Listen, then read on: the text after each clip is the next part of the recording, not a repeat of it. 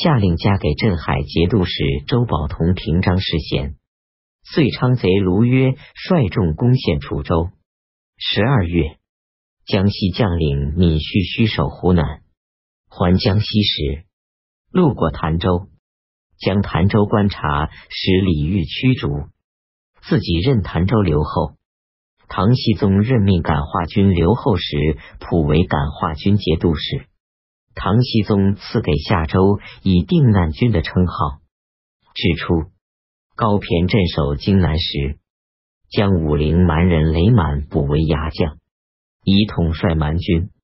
雷满跟从高骈至淮南，后逃归故土，聚集兵众千余人，袭击朗州。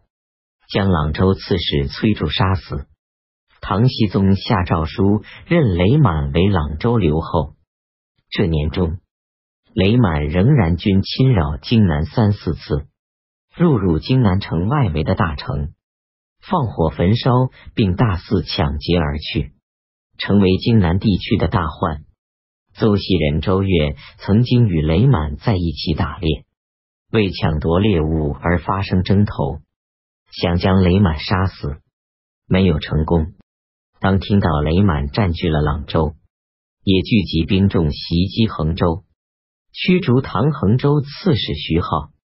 唐僖宗下诏书，任周越为衡州刺史。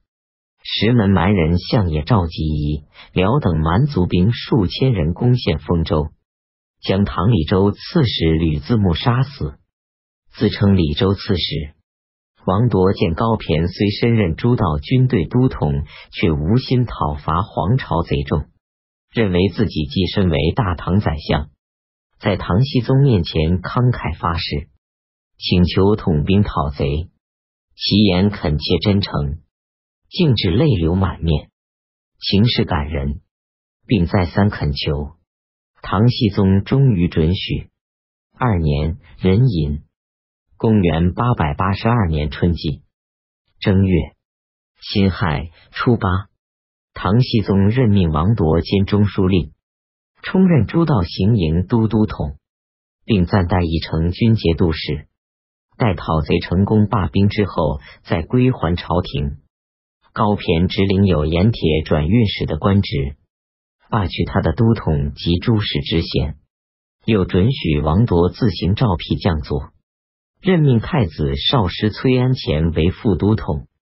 辛未二十八日，唐僖宗又任命周吉、王重荣为都督统左右司马，任命诸葛爽及宣武节度使康时为左右先锋使，任命时普为崔潜刚运租副防恶使，又任命右神策军官军容使西门司公为诸道行营都督监。分别任命王储存、李孝昌、拓跋思公为京城东北。西面都统，任命杨复光为南面行营都监使，又任命中书舍人郑昌图为义成军节度行军司马，给事中郑充任判官，直弘文管王团为推官，司勋员外郎裴志为长书记。郑昌图是郑从党的叔祖兄弟。郑吉、郑田的弟弟。王团是王的曾孙，裴质是裴坦的儿子。又任命陕国观察使王重营为东面都公军使。王重营即王重荣的哥哥。黄巢任命朱温为同州刺史，让朱温自己去攻取同州后上任。二月，唐同州刺史米城逃奔河中，朱温于是占据了同州。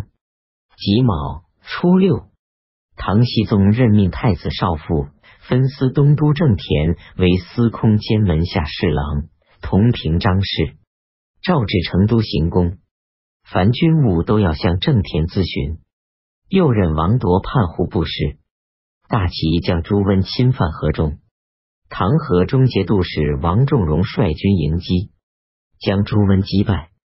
唐僖宗又任命李昌言为京城西部都统，任朱梅为河南都统。